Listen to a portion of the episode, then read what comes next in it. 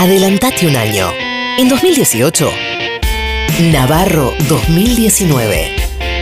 Hay Navarro. Hay 2019.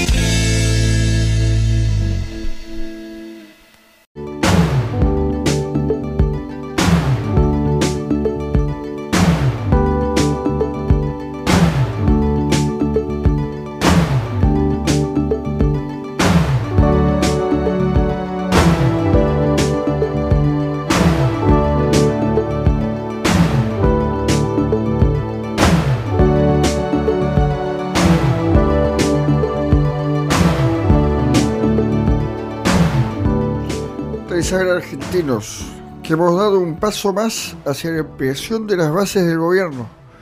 Con Pichetto todos ganamos. Cambiar en serio implica atravesar dificultades.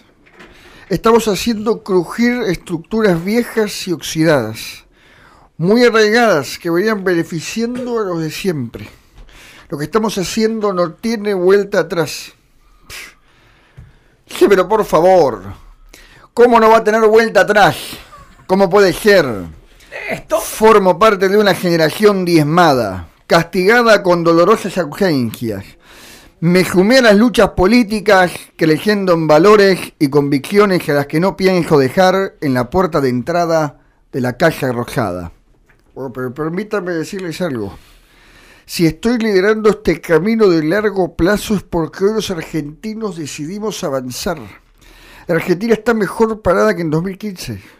Hemos salido del pantano, pero mejor no significa que está donde queríamos estar.